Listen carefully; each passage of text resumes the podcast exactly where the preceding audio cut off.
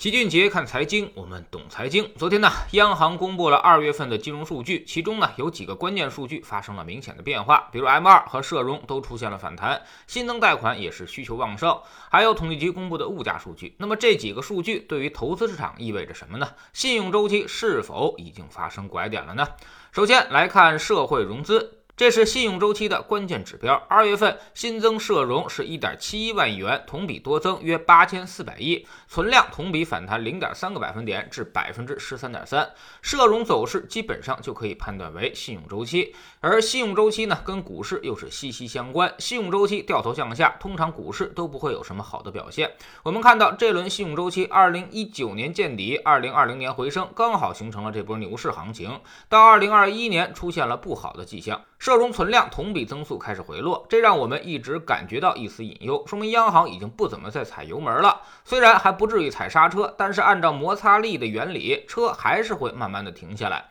宽信用一旦变成了紧信用周期，那么市场的表现就不会再好了。所以老齐今年也一直强调在防守。如今看到二月份的新增社融大增，带着社融存量反弹，说明呢可能还没有那么悲观，央行还是希望宽信用能够维持久一点的。在自然减速的过程当中，央行偶尔也还会再给点油，那么这对于市场来说肯定是个好消息。另外呢，也能看出实体经济当中企业对于资金的需求依旧是旺盛，经济还在加速上行期。其次呢，二月份 M 二回升到百分之十点一，也是下跌途中的向上反弹，主要源于二月份信贷情况好于预期。另外呢，居民存款也明显增加。二月份的非银行金融企业存款增加一点六一万亿元，创历年同期新高。另外，财政存款减少了八千四百九十七亿元，说明财政支出增加，资金下放。未来这些钱都会用于实体经济的投资建设当中。所以现在整体的货币环境其实并不怎么紧张，这对于股债来说，其实呢都是有利的。大家手头也有的是钱，现在还没有花出去。至于 M 一大幅下降，很多人看到这个数据都慌了，解读为大家的投。资意愿下降，其实并不是，这主要呢和春节的错位因素有关。二零二零年春节在一月，而今年的春节在二月，所以导致了 M 一这种活期资金的变化过大，这个参考意义不强。很多资金呢会趁着过年期间存放在一个固定收益更高的地方，从而享受七天的利息，所以造成了资金固化的现象。每到春节的月份，M M 一其实都会下降，这是人之常情。下个月估计就恢复正常了。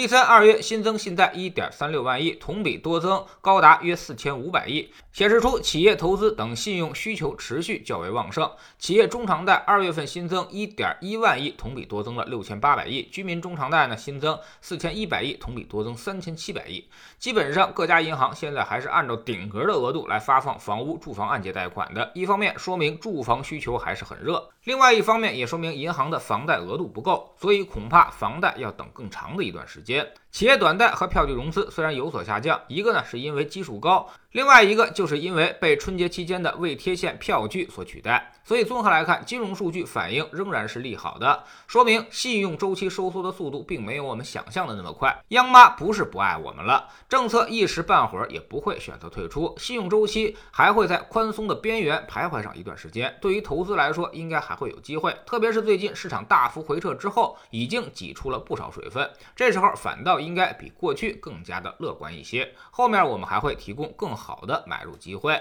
另外呢，昨天国家统计局也公布了物价数据，CPI 没啥可看的，因为去年猪肉高企，所以今年的数据反映出来就是物价通缩了，现在还是同比下降百分之零点二，其中猪肉价格直接同比下降了百分之十四点九。拖累了 CPI 多达零点三九个百分点，未来猪肉价格还会进一步下降，所以今年会始终是一个低通胀环境，根本不用担心物价超过百分之三这个全年的目标，甚至全年数据可能都不到百分之二。我们其实更加关注的是 PPI 这个指标，生产者价格指数同比上涨了百分之一点七，环比上涨百分之零点八。从上个月 PPI 翻正之后，就开始进入了快速上升的趋势。最近大家也都发现了这个问题，身边的很多原材料价格都在上涨。主要就是因为经济复苏在推动着需求增加，导致企业大规模的扩大生产，于是都在集中的采购这些原材料，造成了上游基础价格的上升。但这种趋势不会持续很久了，今年中期，也就是六月份前后，PPI 可能就会见顶回落。我们之前已经看到了铜价开始折返，如果未来两个月 PPI 再掉头向下的话，那么也就意味着市场中的强周期品种不能再投了。周期结束后会给我们带来巨大的杀伤，包括有色、煤炭、钢铁、化工等等。所以，正当大家强烈看好顺周期投资机会的时候，我们其实已经在率先看空了。早在两周之前，也就是二月二十二号，我们就已经在星球里面让大家开始止盈退出，这一波顺周期的机会基本结束。还有人很不解，你不是说到年终的时候才会出现拐点嘛？要知道，股市是经济的先行指标，一定会领先经济而动。所以，当你看到经济拐点出现的时候，那么其实就已经晚了。所以，我们不是和经济数据在赛跑，而是跟投资者的那个预期在赛跑。当大家都知道要发生的时候，那么预期推动就已经达到了价格的顶点。昨天我们在知识星球齐俊杰的粉丝群里面继续来讲我们的基金。假如把明星基金经理编入一支足球队，那么哪些人适合踢前锋，哪些人适合踢中场和后卫？上周我们介绍了前锋的人选，这周呢我们重点说了说中场人选。玩过足球游戏的人都知道，最好的中场呢就是那种六边形的中场，攻守平平衡，各项技能都很突出。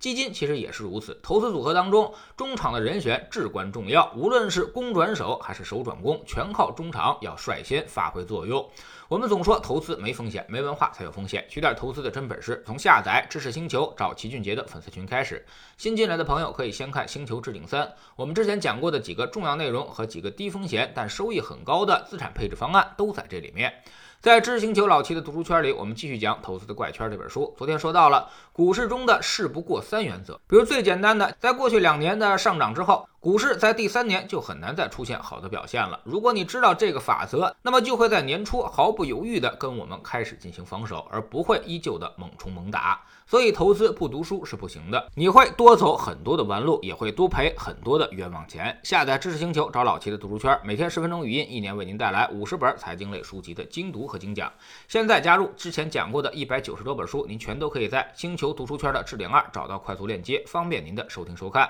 读书圈学习读万卷书，粉丝群实践行万里路，各自独立运营也单独付费，千万不要走错了。苹果用户请到老七的读书圈同名公众号里面扫描二维码加入，三天之内不满意可以在星球 APP 的右上角自己全额退款，可以过来体验一下。